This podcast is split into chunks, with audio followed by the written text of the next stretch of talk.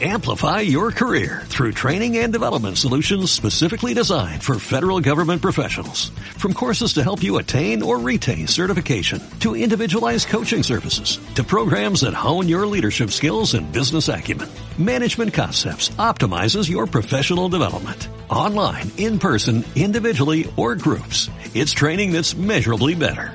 Learn more at managementconcepts.com. That's managementconcepts.com.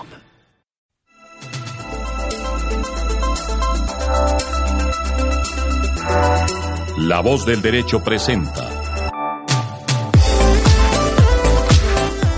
Seguridad y salud en el trabajo. El análisis, la educación y la divulgación sobre los riesgos laborales, la prevención de accidentes de trabajo y las enfermedades laborales. Conduce Carolina Ávila Coral, directora de proyectos de Safety Ya. Con ustedes, seguridad y salud en el trabajo. Le damos la bienvenida a todos los oyentes de Seguridad y Salud en el Trabajo en La Voz del Derecho. Hoy con un nuevo programa muy especial tenemos tres invitados que conforman una mesa de trabajo única y envidiable para muchas empresas que están en el proceso de implementación del sistema de gestión de seguridad y salud en el trabajo. Contamos con la doctora Juanita González, nuestra abogada laboral que nos ha acompañado en todos los programas. Contamos también con René Ramírez, que es médico especialista en seguridad y salud en el trabajo, con una amplia experiencia en todo lo que tiene que ver con medicina del trabajo. Y contamos también con Marta Avendaño, que es terapeuta ocupacional, especialista en seguridad y salud en el trabajo, que también nos va a hablar mucho del tema de enfermedades laborales. Entonces, vamos a hablar hoy de accidentes de trabajo accidentes graves, accidentes leves, accidentes mortales. Y para comenzar, pues vámonos un poquito a qué es una lesión orgánica. La norma define accidente de trabajo como toda lesión orgánica. Y entonces ahí empieza uno, bueno, entonces que toca llamar al médico a preguntarle, ¿es esto una lesión orgánica? ¿Lo reportamos o no? ¿Qué nos pueden compartir René y Marta? Bueno, primero que todo, muchas gracias por la invitación. Eh, vamos a ver un poquito eh, en la definición precisamente que está en la norma de qué es accidente laboral. Entonces tenemos que pues accidente laboral es sí todo suceso repentino que sobrevenga por causa ocasión, bueno, pero hay una parte ahí que dice que eh, que produzca en el trabajador una lesión orgánica, una lesión funcional, psiquiátrica y pues ahí hay una combinación que nunca he estado de acuerdo, bueno, y una pérdida de capacidad laboral X. ¿Qué pasa? ¿Cuál es la diferencia entre una lesión orgánica, una lesión funcional y una lesión psiquiátrica? Digamos que la psiquiátrica es muy clara, pues porque obviamente cobija toda la parte mental, pero la lesión funcional, ¿no? Y orgánica sí tienen sus diferencias. La orgánica directamente es cuando alguno de los tejidos pierde su continuidad, hablando más sencillamente, es cuando cualquiera, así sea un vaso sanguíneo, pierde su continuidad, puede haber una hemorragia, ahí ya hay una lesión orgánica. Esa lesión puede ser permanente o puede ser transitoria, que eso es fundamental tener en cuenta. ¿Por qué? Porque el, solo hecho que haya una, esa lesión funcional, de pronto antes del programa ah, hablábamos de pronto de un golpe en donde se le hace a la persona un morado, perdón la expresión, pero así es como lo conocemos, ese morado hay una lesión orgánica, porque hay unos vasos que se rompieron y que formaron un hematoma, y obviamente ese hematoma ya hay una lesión. ¿sí? Que es recuperable en poco tiempo, perfecto, pero ya hay la lesión. Diferente cuando la persona sufre un golpe pero no hay absolutamente nada, no hay pérdida de continuidad o no hay solución de continuidad de ningún tejido, pues no se puede evidenciar eh, eh, eh, la lesión. Por eso en la definición hay que establecer muy bien ese aspecto de la lesión. Sabemos que si un trabajador que sufre cualquier evento, no existe una lesión, ¿sí? no se configura un accidente laboral. ¿Y qué diferencia, eh, tiene con la lesión eh, funcional? La lesión funcional ya implica en donde puede que la continuidad del órgano no esté tan afectada, pero su función básica, ¿sí? A la, para la que está hecho, ¿no? Pues obviamente no, no se está cumpliendo. Un ejemplo, yo puedo tener un riñón completamente sin ningún, ninguna lesión entre comillas, ¿no? Pero el riñón no funciona. Porque eh, los tubos, bueno, toda la parte anatómica no está funcionando. Entonces tengo el riñón, pero obviamente no puedo, obviamente, hacer el, el eh, no cumple la función. Otro ejemplo de pronto más claro en algo, en cosas más grandes es una amputación. La amputación per se es una lesión orgánica. Se perdió el órgano, hubo una lesión del órgano, ¿sí? Y una lesión funcional es donde puedo tener la mano, pero no puedo doblar los dedos, no puedo extender, no puedo coger, no puedo. Entonces, por eso sí, especialmente pues para esas dudas que hay cuando se reporta un accidente o no se reporta, pues precisamente hay que tener en cuenta cualquier lesión por mínima entonces, por eso una herida pequeña, hay pérdida de continuidad, hay una lesión que se podrá recuperar rápidamente, perfecto. Diferente a una amputación que recuperar la amputación definitivamente casi. Entonces, digamos, no sé si queda claro cuál es la diferencia entre una lesión orgánica a una lesión funcional y qué es una lesión orgánica. En ese orden de ideas, doctor, buenas tardes a todos, a la mesa de trabajo. Gracias. Eh, en ese orden de, ideas, eh, doctor Ramírez, tengo una inquietud eh, desde la parte, desde el punto de vista jurídico. Entonces, accidente de trabajo es todo acceso, todo suceso eh, repentino. que ocurre y que pues genera un, un daño, digamos, entre comillas, una lesión funcional. Eh, orgánico funcional. Orgánico funcional. Y cuando estamos en esta situación, em, en las empresas es muy usual que no se sepa diferenciar entre accidente e incidente. Entonces, yo puedo tener en algún momento un tema em, de un golpe, una picadura, como hablábamos eh, antes de iniciar el programa, eh, que evidentemente puede ser una lesión orgánica funcional, pero ¿cuál entonces sería el grado de, valga la redundancia, gravedad, para poder establecer si es accidente de trabajo o incidente? A ver, mire, eh, muy importante y repasando un poquito lo anterior así sea lesión mínima, que uno podría hacer leve. No es que lo picó un mosquito, pero es que hay lesión.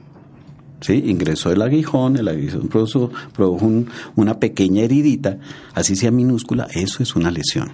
Y eso ahí no, no, no se diferencia que porque es una lesión pequeña no hay problema. Porque es que puede ser la picadura de pronto unos dientecitos muy pequeños, ¿no?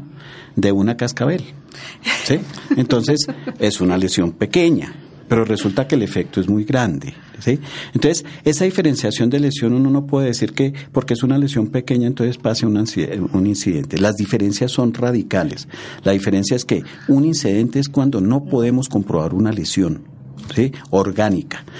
Y el accidente es cuando podemos comprobar la lesión orgánica. O sea, desde el punto de vista jurídico, obviamente pues no me meto en su campo, pues está cumpliendo con la norma. La norma es muy clara, entre comillas, que dice que produzca una lesión. Quiere decir que si no hay lesión, no hay accidente, porque no cumple los elementos de, de, la norma. Entonces, por eso es tan importante entender qué es la lesión orgánica. Y por eso le digo, el solo hecho que haya una pequeña pérdida de continuidad o una solución de continuidad, una herida pequeña, eso es una lesión.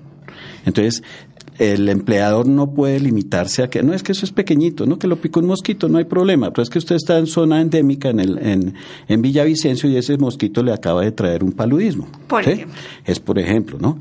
E, ese ejemplo que es, es muy frecuente, que es otra parte que, que hablábamos ahora. Entonces, eso ya implica una lesión orgánica. Vuelvo, insisto, puede ser recuperable o puede que no sea recuperable. La picadura del mosquito puede que no, la picadurita nomás se le puso un, poquito de sangre, no hay problema, pero sigue siendo una lesión y sigue cumpliendo, no todos, pero sí uno de los criterios fundamentales, ¿no? Que es la lesión dentro de lo que es la definición de accidente laboral pero es un conjunto, ¿no? Sí. Entonces es fundamental. Pero esa lesión también puede ser una picadurita, pero también las consecuencias puede ser el paludismo. Clarísimo. Y, y doctora, usted habla de incidente, ¿no? El incidente es el casi accidente. Sí. Si no genera. Entonces es, es eh, algo que tuvo el potencial de poder ser muy grave, pero no lo fue. Entonces ahí no, no generó absolutamente nada en el trabajador mientras que el accidente sí. Entonces esa es la diferencia entre incidente y accidente. Entonces el incidente es el casi me caigo pero no me caí. Casi me corto pero no me corté. Entonces el machucón sin morado y pudiendo doblar los dedos es un incidente.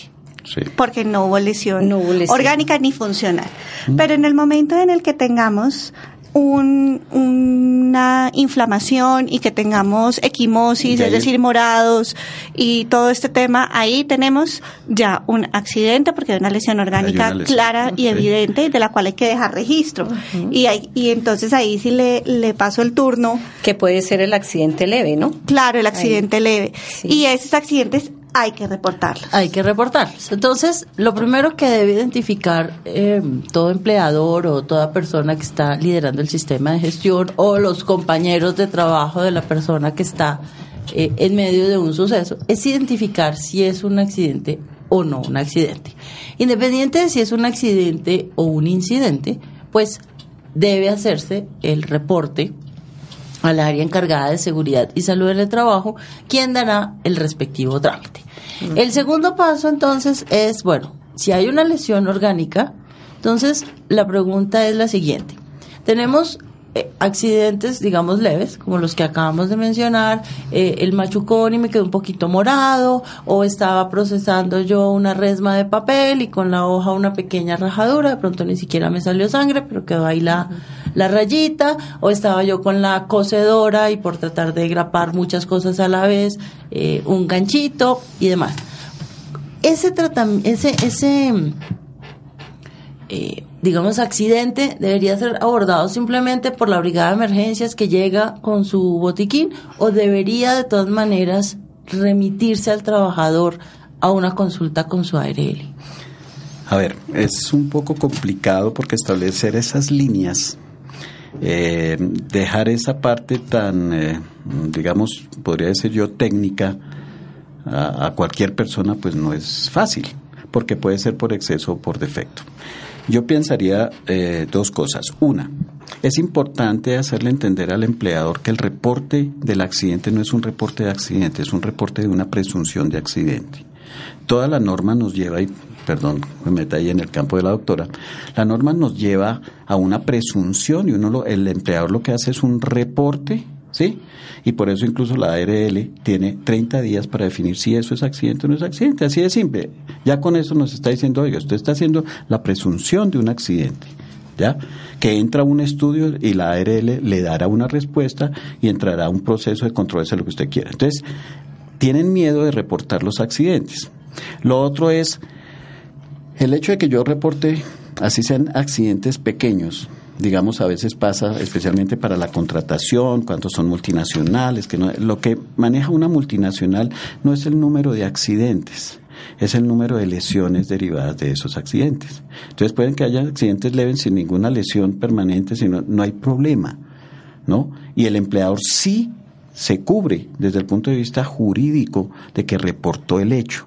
Y es un presunto hecho porque él no está llamado. Las normas no le dieron el poder al empleador de calificar el evento. Es que ese es el gran inconveniente. Los únicos que están avalados para calificar el evento son las personas que están dentro de la EPS, las personas que están dentro de la ARL, dentro del fondo de pensiones, ¿no? Y obviamente las juntas de calificación. Entonces, obviamente el empleador se ve en ese ¿no? Yo voy a calificar el accidente, entonces, eh, si yo lo califiqué que no, no lo reporto, y si yo lo califiqué que sí lo reporto, ter- terrible, porque entonces todos nos volvemos calificadores, y la norma no dice eso. Eh, expresamente dice quiénes pueden calificar en el país. Entonces, es mejor que, eh, que el empleador, así sea por mínima la lesión, ¿no? Pero que haya lesión. Lo más importante aquí es que entienda que es una lesión orgánica, la reporte. Porque si no hay consecuencias, los indicadores, bueno, hay tantos reportes, ahí lo que le toca, por eso es el casi accidente, que es la parte preventiva, que es la otra diferencia que quería decir. El casi accidente se maneja es para prevenir. ¿Sí? Mientras que el accidente, pues, ya estuvo. Ya estuvo, ya, existió, estuvo. ya el siniestro está, Ya no no hay, hay na- forma de, ya es de prevenirlo. son atrás. ya son- Sí. unas son para acciones pre- eh, preventivas y las otras para acciones correctivas. Correctivas. Entonces digamos que ahí son los indicadores que le- le- es lo que más le preocupa a las empresas, ¿no? El es por eso, es el indicador y eso, excúseme desde el punto de vista médico, yo por eso uno no puede dejar la responsabilidad al empleador que califique, él no es quien debe calificar y obviamente desde el punto de vista jurídico jurídico y qué pena que metas tanto, pero es que pues... Y lo que para eso estamos acá, para conversar sobre el asunto. Sí, uno trabajando en esto todos los días pues le toca aprender un poquito de eso eh, y es importante. Desde el punto de vista eh, eh, jurídico, como dije, pues ya hay personas que tienen que calificar. Entonces obviamente uno no le puede quitar un derecho al trabajador. Un ejemplo tan sencillo, lo que pasa es que depende del sitio. Yo puedo tener el trabajador que estaba en la fábrica no sé qué y una, un puyazo pequeñito, no hubo problema. Pero de pronto ese puyazo pequeñito y le di un tétanos con ese puyazo pequeñito. O vámonos a un hospital. Una pullada, cuando uno está en la casa y se puyó con la aguja cosiendo, no es que yo cosa, ¿no? Pero sí, eh, cosiendo, resulta que me salió sangre y no hay problema. Pero si yo estoy en el hospital y una aguja pequeña, ¿sí? Puede ser incluso, ah, ahí sí como digo, y escúcheme, un HIV sin haberlo disfrutado. Y eso pues no puede ser. Entonces miren que esas decisiones, usted poner a un empleador a que analice, decida, pues resulta que cada empleador necesitaría ser un especialista. Para eso tiene unos asesores, etcétera. Pero hay cosas que no hay que dejar Sí, es mejor reporte. Y si no pasó nada, no hay problema. Los índices, bueno, haga la parte preventiva y sepa diferenciar nomás. O sea, en consecuencia, se reporta y se debe mandar a ese trabajador a que vaya a No necesariamente. Por eso digo, es que por eso digo que es difícil.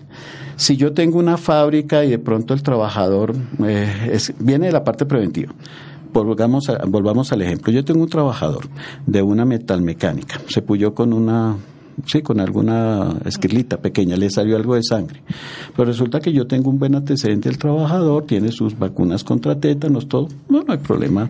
Pase a donde el brigadista, hágale la curación, no hay problema. Pero si no tengo ese antecedente, no tengo nada, no tengo un juicio, no tengo, no puedo hacer un juicio de si lo mando o no lo mando, porque usted también imagínese yo mandando a todo el mundo por unas lesiones pequeñitas, eh, usted sabe lo que es hoy en día. Congestiona las, las urgencias. Congestiona las urgencias. Eh, el ausentismo se me dispara y, y ahí sí los indicadores, pues un, un, empresario pues obviamente se va a ver perjudicado.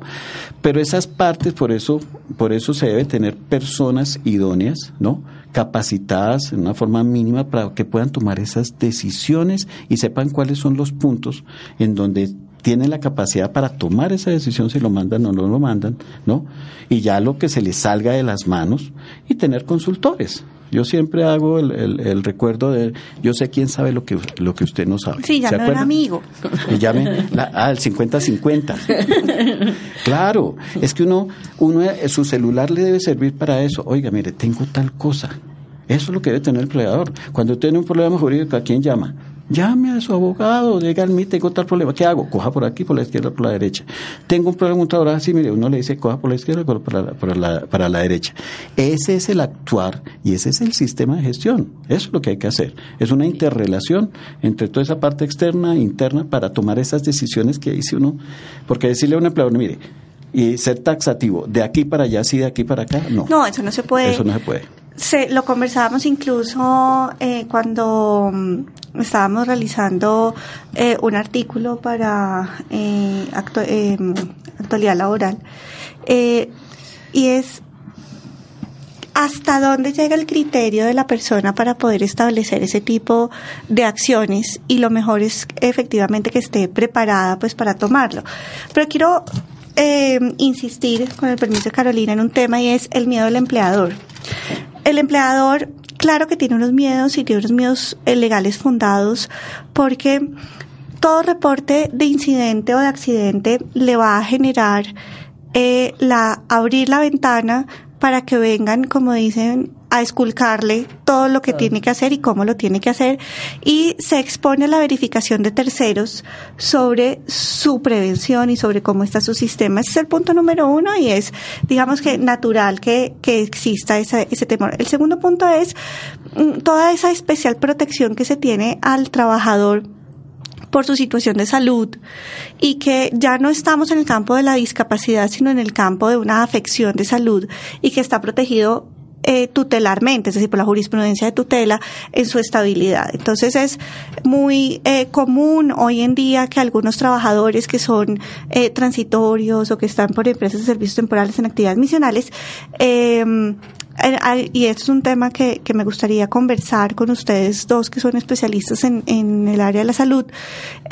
tenemos ejemplos de del trabajador simulador mm o del trabajador que sí teniendo una lesión eh, funcional se queda callado, no atiende las recomendaciones médicas ni ocupacionales, ni rehabilitadoras, ni de ninguna naturaleza y por seguir trabajando su tiempo extra y por conservar su empleo y porque no me terminen el contrato porque estoy enfermito, mm, pues agrava su lesión.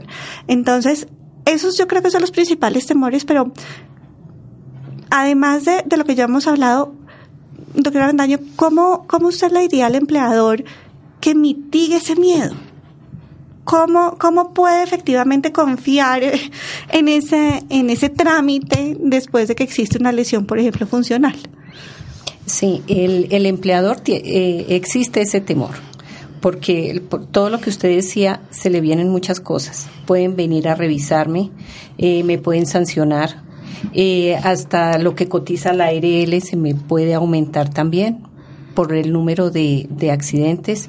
Entonces existe ese temor de, hacerlo.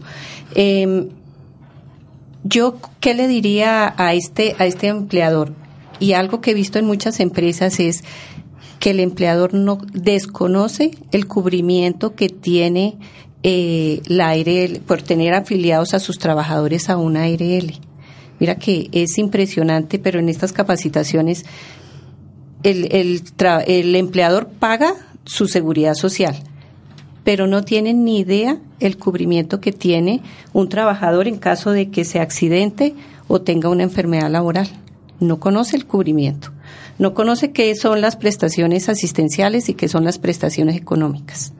Entonces él piensa que tiene que pagar todo, que se le viene eh, todo el mundo encima de él, a revisar, a mirar, entonces está equivocado. Si él sabe primero que está pagando un seguro por ese trabajador para en caso de que se me accidente o se llegue a enfermar, le está cubriendo.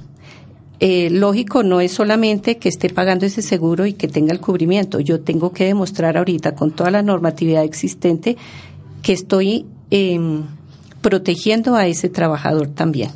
Si está cumpliendo con todas las normas legales, no hay ningún problema.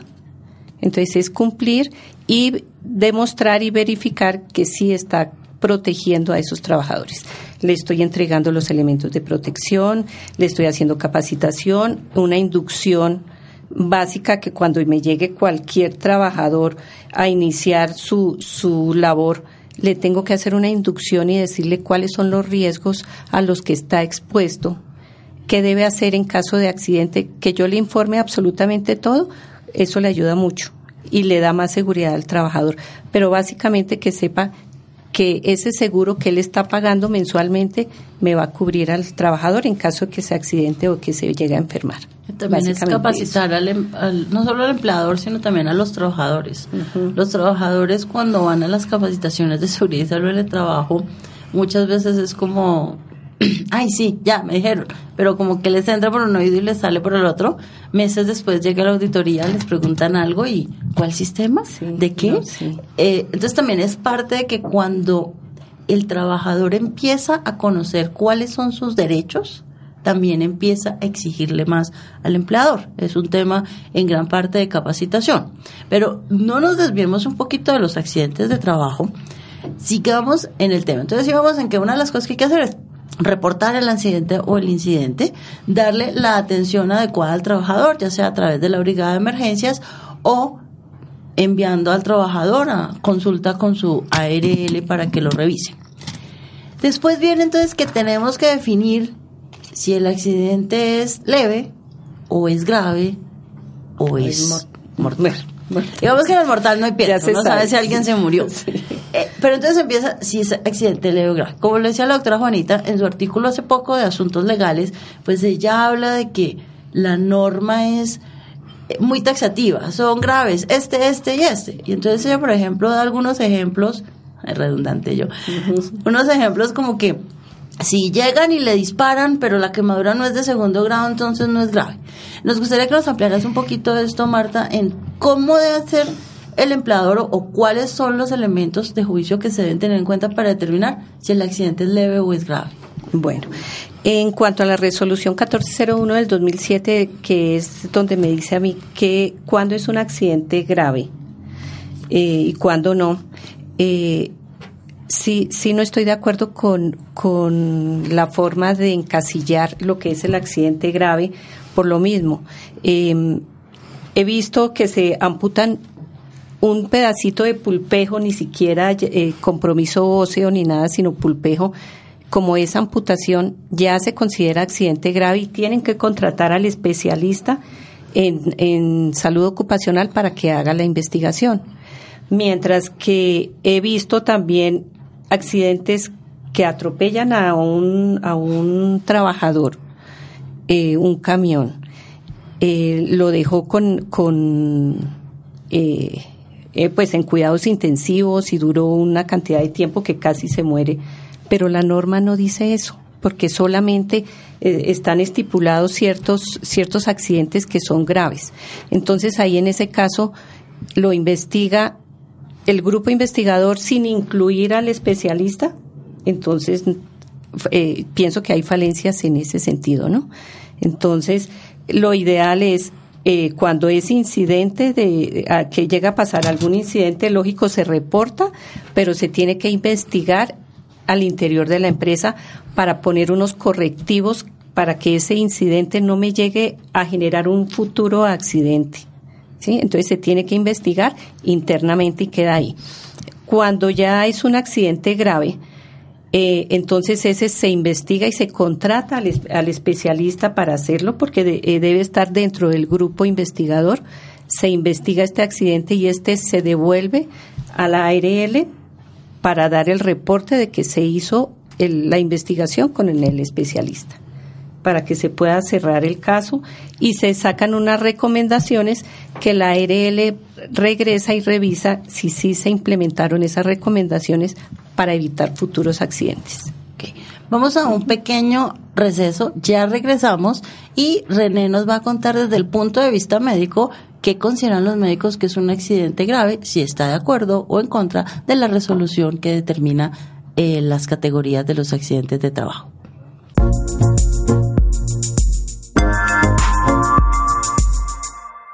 Continuamos con la segunda parte de seguridad y salud en el trabajo en la voz del derecho.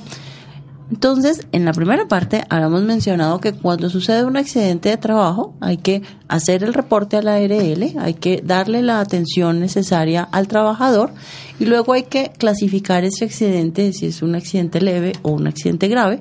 Para eso nos remitimos a la resolución 1401 de 2007, pero la resolución pues se queda un poquito corta en la realidad de las situaciones que se pueden presentar. Entonces, René nos iba a comentar desde el punto de vista médico cuál es la visión que tienen de esta resolución 1401 de 2007 y cuáles deberían incluirse en el listado de estos accidentes graves. Bueno, hay una parte fundamental, es que establecer cuál es la diferencia de un accidente leve o grave es un poco complicado. En términos generales, uno dice leve lo que no tiene, no está comprometida la vida de, de, la persona y grave lo que pueda estar comprometida la vida de la persona. Son líneas un poco difíciles de establecer. Para eso existe metodologías como el triage. Yo con el triage es simplemente una metodología internacional que me establece a mí cómo puedo clasificar la lesión y quién va primero, de segundo, tercero, si esta persona, ¿no? Eso es fundamental, porque si no, eh, como la resolución no es específica, ¿sí? No es, es muy difícil que abarque absolutamente todo, pues obviamente uno no le puede hacer todo. No, es que como él le quédese quieto, porque hay, hay cosas que aparentemente son leves, pero pueden resultar muy graves. La persona puede tener un golpe, una, una, un golpe abdominal y bien, no hay problema. O peor, el mejor ejemplo, un golpe a nivel eh, de la cabeza no hay problema. Y a las 5 o 6 horas comenzó con mareos todo y tenía un hematoma subdural. Entonces mire que no es fácil. O sea, es, muy complicado darle a, a un empleador la fórmula. De aquí para acá es grave, de aquí para acá es leve. Entonces, sí, obviamente hay que tener racionalidad, pero hay metodologías que enseñan incluso en primeros auxilios a los brigadistas, a todo decir, cómo poder clasificar más o menos un trabajador con un triage, y eso es lo que hay que hacer. Sí, porque de acuerdo a eso tomo yo la acción, y eso está escrito. ¿sí? Lo que es el crash en primeros auxilios de los trabajadores para saber cuál sería la urgencia o no. Pero en el ejemplo que veníamos ahorita antes del corte decíamos, si, por ejemplo, un disparo con un arma, que uno dice eso pone de entrada la vida en peligro a una persona, pero si eso no le genera una quemadura de segundo grado, lo que dice la norma es que no es considerado grave. Pero una fractura de del peroné, la mandíbula, el cráneo. Hueso largo. Claro. Que digamos si es un hueso largo, no, pero una fractura de cabeza como es un hueso corto, entonces sí, entonces ahí queda uno como, como que algunas de esos elementos de la resolución pues van como en contra del sentido común. Tienes toda la razón. Lo que pasa es que eh, no siempre las normas van de la mano con, con ciertos temas técnicos. En este caso, pues es un tema muy técnico. Y resulta que la norma es difícil que abarque eso porque tendría que incluir toda una capacitación, un discernimiento de qué es grave y no grave desde el punto de vista médico. Y eso no es fácil. Entonces, ¿qué le diría yo a, un empleador? Precisamente por eso tiene los grupos y el sistema de gestión le dice, usted debe tener grupos eh, pues eh, capacitados, brigadas. Y vuelvo, insisto, esas brigadas deben tener el conocimiento, la formación, el entrenamiento para poder establecer cuál puede ser grave, leve, ¿sí? moderado o leve, digamos así, para poder tomar una acción. El empleador no puede tomar la acción de acuerdo a la norma. ¿Sí? A mí, eh, a mí no me interesa si la norma dice que es grave o no es, no es grave. Eso no me interesa en ese momento. A mí me interesa es que tengo un trabajador lesionado y que esa lesión puede ser grave o no y que me puede ocasionar problemas y que sobre todo el trabajador incluso se podría morir. Esa es la acción que yo tengo que tomar, no es muéstrame a ver si la norma, espere un segundo, eh, la, la norma y entonces lo mando. No, la norma no es, entonces no lo mando. Yo creo que hay que eh, y hacer en ese eso yo estoy de sentido. acuerdo con el doctor René por lo siguiente, es eh, en la implementación del sistema de gestión de seguridad y salud en el trabajo, siempre tenemos que tener, y en esto hago, digamos, una, una insistencia permanente, y es mi labor tuitiva es con el trabajador, es con la persona, mi deber de seguridad es con la persona, y debe ser lo principal. Hacia allá se deben enfocar mis esfuerzos, y lo que pasa es que al margen o de manera simultánea, lo que se hace es trabajar con las metodologías, implementar el sistema, cumplir las normas, precisamente para hacer las actividades de prevención. Pero si estoy en un suceso, no nos detengamos a mirar si tengo que llenar el, formato o no el formato, si la resolución me dice si esto es grave o no es grave, sino atienda al sujeto rápidamente en lo que sea necesario y después con un poco más de calma, si revise lo que legalmente tiene que hacer y ahí es cuando implementamos la llamada a un amigo, el asesor, eh, lo que se re- lo que se necesite y esa respuesta la tiene en un pequeño manual que es el sistema de gestión de seguridad y salud en el trabajo. Claro, eso lo hemos mencionado. Lo primero que vimos es hay, hay que hacer el reporte y hay que darle la atención que requiere el trabajador. Ya ahí vamos en la parte 3. ¿Por qué hacemos énfasis en la diferencia entre leve y grave? Por el mismo miedo que mencionábamos hace poco del empleador. Porque es que los graves hay que reportarlos al Ministerio de Trabajo. Sí. Y otra cosa es que eh, en el momento que ocurre el accidente, yo no tengo que mirar lo que dice René también de que eh, es grave o no es grave para enviarlo o no enviarlo. No. Lo que dice eh, también la resolución es eh, se considera, cuando se considera grave, se tiene que contratar al especialista para hacer la investigación, más no para mandar al, al, al accidentado a la clínica o lo envío o no lo envío. No, eh, eh, se considera, lo tengo que clasificar para poder contratar al especialista porque el especialista tiene que hacer la investigación, firmarlo y anexar su licencia de especialista en salud ocupacional. Esa investigación que la hace el especialista es cuando es grave. Cuando no es grave el accidente, eh, se puede hacer la investigación con el grupo investigador de la empresa y no se contrata al especialista. Muy buen punto. Investigación tiene que haber. Sí, Investigación no, haber, investigación se tiene que hacer así sea un incidente. Lo que pasa se es que tiene que hacer todos. los términos legales. Entonces, Ajá. ¿qué pasa? Para hacer el reporte a la ARL, entonces, digamos que ya se le dio la atención que necesitaba el trabajador. Entonces, digamos, ya pasamos como esa parte del, del, del primer momento de nuestra primera eh, parte del programa en el que nos centrábamos en el trabajador y ahora nos vamos a centrar en qué pasa después. Ya el trabajador recibió su atención, está en buenas manos, pero la empresa no puede decir, ay, esperemos a que llegue el trabajador. Hay que empezar a tomar acciones. Y resulta que para hacer la investigación hay 15 días. Es decir, yo puedo eh, buscar hojas de vida, mirar cuál es la persona más idónea para hacerlo y seleccionarlo. Pero para hacer el reporte a la ARL hay dos días. Normalmente cuando uno está en una ciudad principal, en un horario de oficina, se hace prácticamente inmediato. Pero si el accidente es leve o es grave, hay que reportarlo también al Ministerio de Trabajo. Y hay dos días. Entonces, A ver, Cuando es grave. Cuando es grave. Sí, mire, yo pienso ahí una cosa. Eh, por eso esto es un sistema de gestión que tiene muchas aristas y muchas aristas técnicas. Y en donde le da las herramientas al empleador precisamente para que se asesore. Es que lo mismo, yo lo puedo, en cualquiera de los campos, si yo tengo una empresa, pues yo no tengo que saber absolutamente todo. Yo tengo que saber quién, quién sabe lo que, lo que yo no sé y obviamente me da el tiempo suficiente para eso. Primero, en estos casos, vuelvo, insisto, para la atención de ese trabajador y clasificarlo, he debido capacitar una brigada de emergencias. Eso no hay nada que hacer y en este de primeros auxilios. Ellos van a ser los que, sí, bien capacitados. Entonces ahí viene una, una situación de, de, de fondo, es decir, capacitan bien, etcétera, etcétera. La decisión que tienen dos días para si clasifica o no clasifica, tengo dudas vuelvo, insisto, no le dejemos esos temas legales y técnicos a un empleador que de pronto no tiene la formación en eso, pero tiene sus asesores, ¿no? Que con una simple llamada le diga, mire, tengo este caso, consúltelo y esa persona le orientará lo, lo, mejor posible y obviamente tomará la decisión. Pero no dejemos ciertas decisiones al empleador precisamente porque hay parámetros jurídicos que no, y hay parámetros técnicos que por más de que quiera, ¿sí? el empleador no va a poder tomar la decisión. Y otra opción es que cuando llevan al, trabajador accidentado a la clínica a que le presten pues la atención, el médico también les, les informa si es un accidente grave o no, para que la empresa esté alerta y mire a ver porque tiene que contratar al especialista. ¿sí?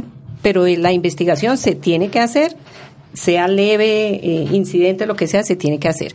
Pero eh, eh, estipulan que es grave básicamente es para con el, la contratación del especialista. Entonces, en la clínica el médico les puede decir si esto se considera como accidente grave para que la empresa y el reporte al ministerio, porque y, hay un sí. hay una cosa muy aunque falta información. Respecto a eso. El, claro. Los los los em, empresarios muchas veces yo no tenía ni idea dónde dicen. No, y ahí no vienen sé, las quién. sanciones, Sí, porque como no están, perfecto. como no saben que tienen además que hacer esa doble ese doble información y además mandar el, el la investigación, los la resultados de investigación investigación a también los 15 a, días. a los 15 Sí, días sí. al ministerio, pues entonces vienen las sanciones porque usted omitió el deber de informar. Hay Sí. otro problema, y perdón, es que mm, ese es institu- institucional. El Ministerio nunca ha tenido una retroalimentación frente al reporte de los accidentes. ¿En qué sentido? Precisamente a las características de si están bien informados. O sea, no conocemos estadísticas en donde diga, mire, de los 20 mil, 100 mil o no sé cuántos millones de accidentes reportados como graves, están bien clasificados tantos y no clasificados. Para tener parámetros y poderle eh, tomar las acciones correctivas y poder asesorar a los empleadores. Pero uno, en el 99% de los casos, uno envía el reporte allá a la investigación y no, no recibe una respuesta realmente si lo que está haciendo está bien o está mal. Entonces miren que hay vacíos que vuelven otra vez. Entonces, muchas veces el empleador puede actuar o por defecto o por exceso. O estar reportando todo, como dijimos anteriormente, o estar investigando todo y los costos son muy altos, o no investigar lo que debe investigar. Y como siempre, viene la sanción. Y ese es el problema con esto también, ¿no? Porque también cuando el accidente es grave hay 15 días para hacer la investigación, pero además esta investigación debe remitirse a la administradora de riesgos laborales a la cual está afiliada el trabajador, quien a su vez tiene 30 días que nunca los cumple, o bueno, en muchos casos no los cumplen, para dar una respuesta al empleador y a su vez la ARL pues remite el estado de todos sus accidentes, esas investigaciones de forma estadística al ministerio para su análisis. Hasta ahí ¿Qué otra recomendación? Ah, hay que reportarlo a la EPS también. Independiente de si es grave o leve, hay que reportarlo a la EPS. Sí, pero eh, para mí lo más importante, más que, bueno, hacer la investigación, toca hacerla por norma y para saber qué, cuáles fueron las causas básicas inmediatas que me generaron ese accidente para prevenirlas tomar acciones correctivas en la empresa para que no me vaya a generar nuevos accidentes. Sí, lo más importante Entonces, es eso. Eh, lo más importante es eso, que se haga una muy buena investigación, que esté el grupo investigador, que el grupo investigador tiene que estar incluido un, un brigadista, el jefe inmediato, el, el, que maneja seguridad y salud en el trabajo, eh, si está el trabajador lesionado, eh, si puede asistir, si hay testigos, y hacer una muy buena investigación para sacar cuáles fueron las causas y cómo lo voy a, a, prevenir unos futuros accidentes en mi empresa. Y en ese aspecto hay algo que tener en cuenta y es que eh, en la cotidianidad eh, nuestra de trabajo mmm, intervienen varios actores. Entonces, dentro de esos actores también están las empresas de servicios temporales. Y cuando nuestro trabajador accidentado es un trabajador en misión, la empresa de servicios temporales, que es el verdadero empleador, tiene que hacer su investigación tal como lo estipula la norma, pero además la empresa usuaria también tiene que hacer la investigación porque es en, en, el sitio, en el de, sitio de trabajo uh -huh. en donde se generó, en el lugar de trabajo donde se generó el accidente. Entonces, eh, digamos que había una queja eh, muy puntual que he escuchado en varios empresarios o en varios empleadores y es, eh, ¿por qué tenemos que hacer cuatro veces lo mismo? El empleador, en empresa de servicios temporales, tiene que hacer la investigación, empresa usuaria tiene que hacer la investigación, ARL tiene que hacer la investigación y adicionalmente, si existe algún tipo de duda, entonces entrará el investigador del Ministerio del Trabajo. Yo quisiera saber desde la parte de salud ustedes qué opinan sobre esa multiplicidad de criterios y esa apertura de esos de esas personas eh, digamos de esos intervinientes bueno eh, yo le contestaría lo siguiente cuando uno se enfrenta mmm, personas que manejan obviamente toda la parte jurídica porque no siempre no todos son abogados y simplemente se siguen a la norma como está, pues obviamente se ve uno muy limitado. Y resulta que, hablamos anteriormente también con Carolina, eh, la mayoría de la gente no conoce la interpretación jurídica y al no conocer la interpretación jurídica simplemente ahí dice y ahí dice, no sabe ni siquiera lo que dice pero lo tiene que cumplir entonces ¿qué pasa? frente a esas investigaciones en ningún lado dice que yo no puedo hacer una investigación eh, que no puedo hacer una investigación en conjunto ¿dónde dice que no? ¿sí? De pronto alguna, alguno por allá al ministerio, no, que es dígame dónde, es que la gente le da miedo, es lo mismo cuando uno va a la EPS, ¿no? Es que no lo puedo atender, como si muéstreme dónde y yo lo firmo a ver si no me va a atender. Entonces, ¿dónde me dice una norma que yo no lo puedo hacer en conjunto? ¿Sí? Entonces, no, no me puede decir que la empresa temporal, la empresa contratante, ¿sí? No lo puede hacer en el conjunto y simplemente un solo reporte, un sola, una sola investigación y listo. Entonces, como no existe donde, si yo tengo un buen asesor jurídico, pues me va a defender, sí, ese, esa investigación sirve para los dos, optimizamos recursos, no hay ningún problema. Entonces, mire que si hay salidas que muchas veces, y es cierto, la gente duplica y triplica y los costos para los que nos contratan, pues no hay problema, rico. Más trabajo. Pero entonces, también nos enfrentamos a otro tema y es desde el punto de vista jurídico de lo que dice la norma. Cuando se hace la eh, investigación del accidente de trabajo, que ha sido como el eje de todo lo que hemos dicho, hemos partido también del supuesto de que la empresa tiene sus 50 su cuenta, su llamada a un amigo, su especialista que lo asesora. Pero hemos visto en, en las estadísticas pues que ni todo el mundo eh, tiene el dinero para pagar una persona que realmente lo asesore, ni hay suficientes eh, salubristas disponibles en el mercado para atender la demanda si de verdad todas las empresas lo pidieron. Y más aún, las últimas estadísticas que hizo la anterior eh, ministra de Trabajo en su rendición de cuentas, pues al parecer la mitad de las empresas ni siquiera sabían que había que tener un sistema de gestión de seguridad y salud en el trabajo. Entonces la pregunta un poquito a la responsabilidad de la DRL. ¿Hasta qué punto debería también el ministerio decirle, oiga, es que su labor de asesoría también está en que yo llamé a reportar, oiga, Pepito se accidentó, no sé qué hice más, y que la ARL cuando ya me diga, mire, le recomendamos leer esta norma, verifique si es grave, repórtelo, haga la investigación y le dé esa retroalimentación al empresario, porque incluso así haya tomado todos los benditos cursos que da la ARL, pues si nunca ha tenido un accidente y en cinco años tiene uno, posiblemente se le olvidó lo que aprendió en esa clase. Entonces, ¿hasta dónde debería llegar también la intervención del ministerio a hacer que las ARLs también sean mucho más colaboradoras en esos temas y en darle esos tips y esas ayudas a esos empresarios que de una u otra forma no cuentan con el beneficio de tener su asesor en seguridad y salud en el trabajo? Ese tema es un tema netamente administrativo más que jurídico, porque es que la norma sí dice que tiene que haber acompañamiento, la norma dice que tiene que haber capacitación, la norma dice que tiene que haber una formación de empleadores y trabajadores en los temas relacionados con la prevención de los riesgos laborales. Pero administrativamente no hay quien toque la puerta y les diga que lo deben hacer o cómo los deben hacer.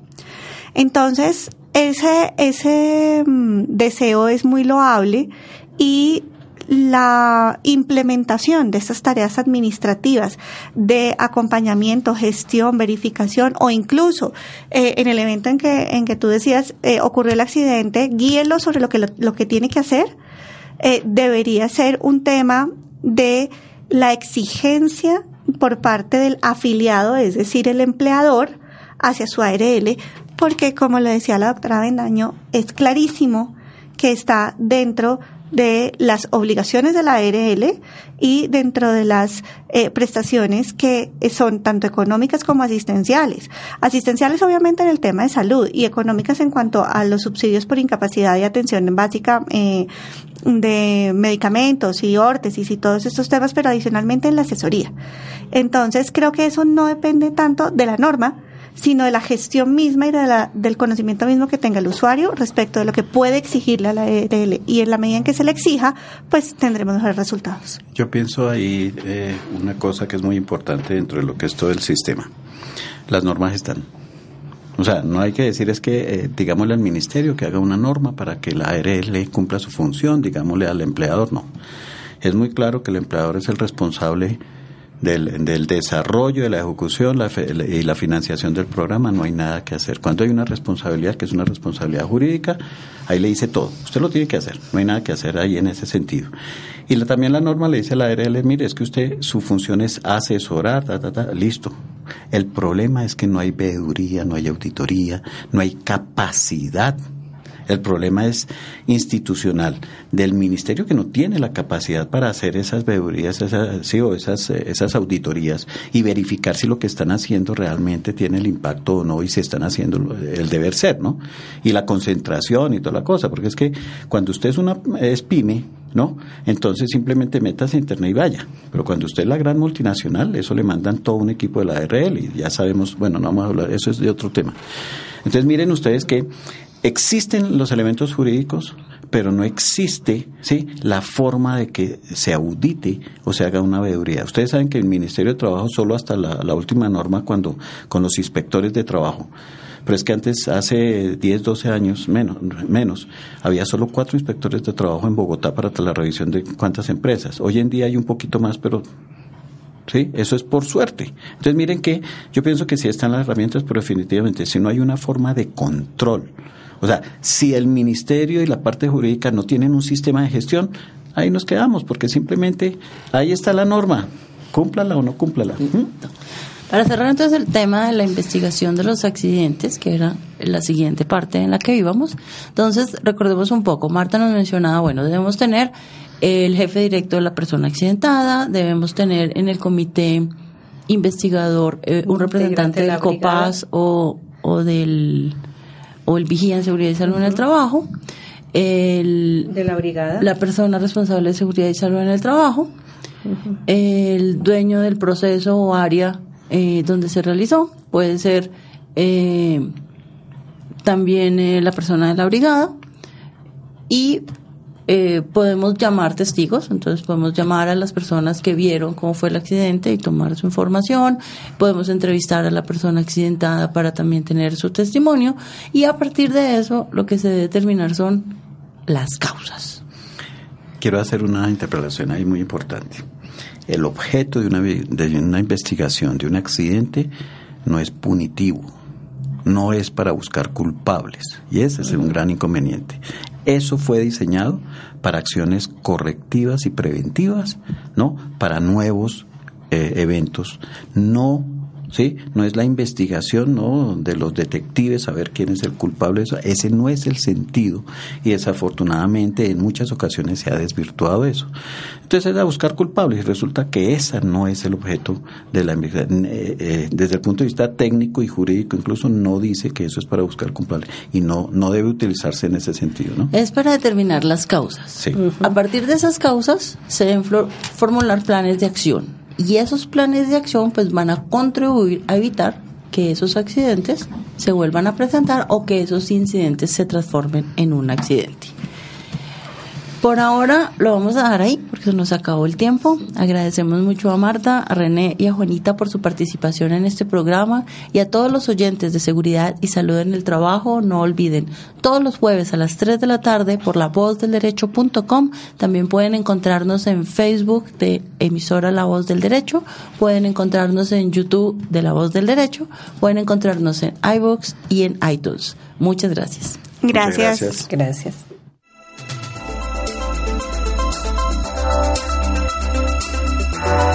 La voz del derecho presentó Seguridad y salud en el trabajo. El análisis, la educación y la divulgación sobre los riesgos laborales, la prevención de accidentes de trabajo y las enfermedades laborales. Conduce Carolina Ávila Coral, directora de proyectos de Safety Ya seguridad y salud en el trabajo.